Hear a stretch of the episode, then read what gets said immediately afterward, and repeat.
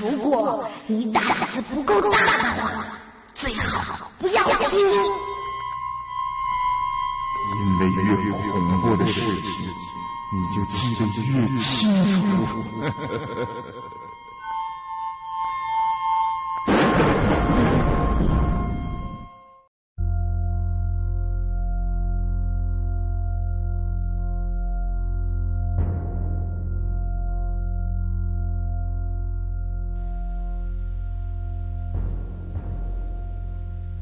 欢迎大家来到夜色镇，我是镇长 Shino。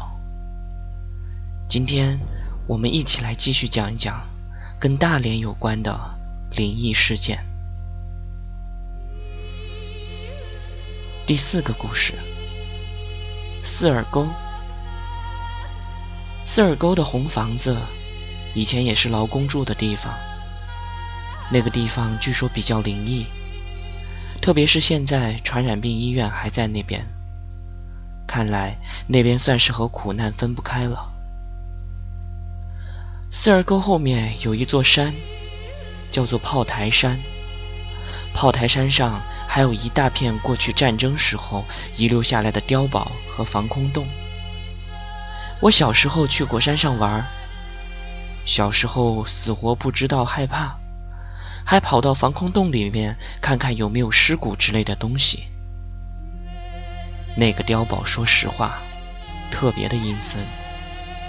大夏天的进去之后，都会觉得背后凉飕飕的。特别是炮台山面朝着南山的一面，那是一个大坟场，只有在每年清明节的时候，才会有一点人气儿。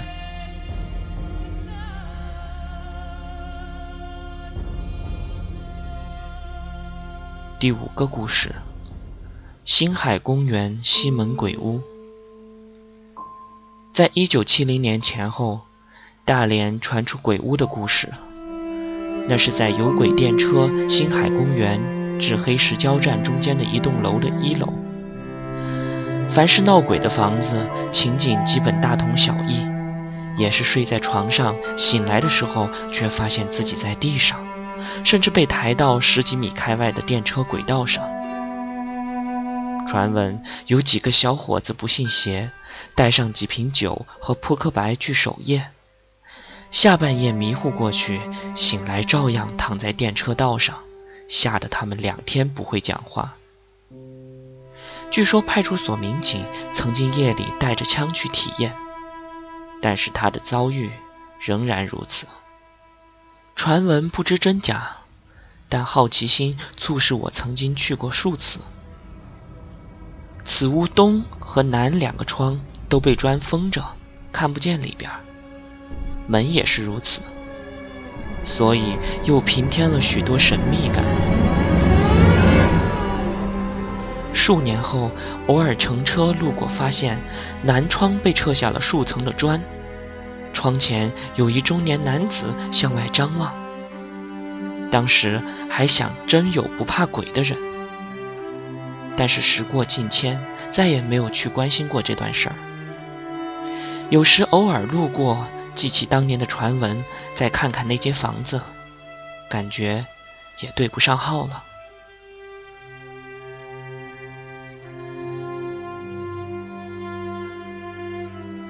第六个故事。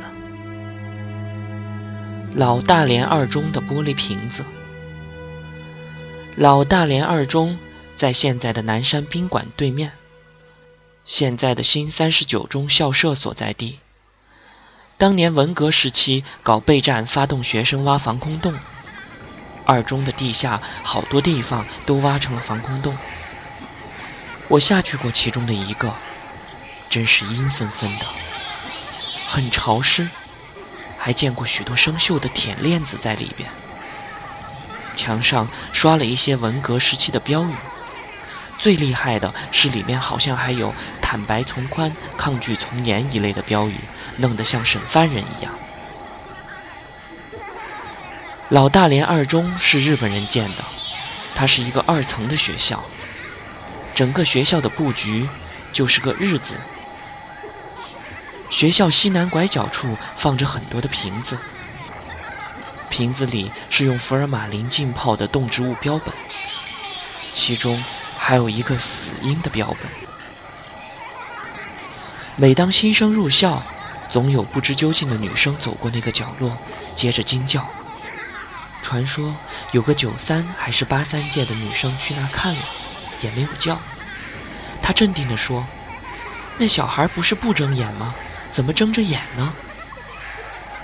几个胆大的曾经去看过的男生说：“他没有睁眼呢。”然后这个时候，那个女生才尖叫起来，而我，就是老二中出来的，曾经也去过那个角落，见过那个玻璃罐而那个小孩，确实是闭着眼的。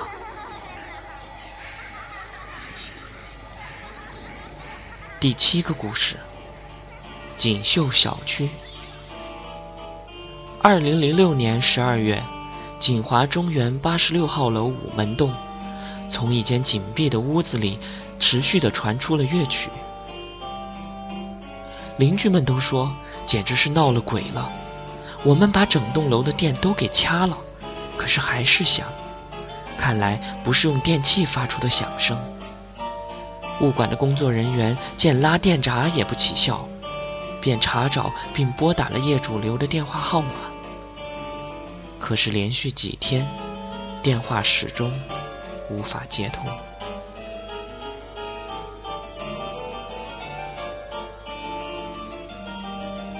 好了。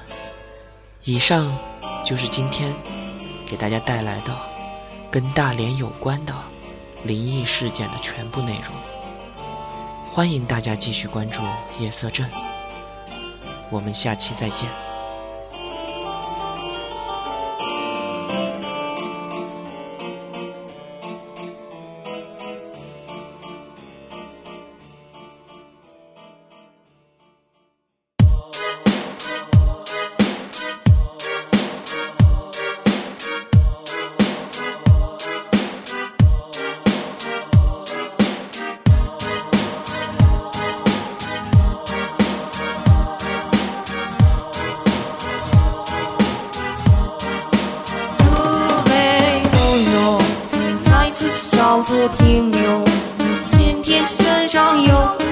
别怕，给我看看你的手。胡说八道，葫芦里卖的什么药？不过是江湖圈套，可笑，让警察把你赶跑。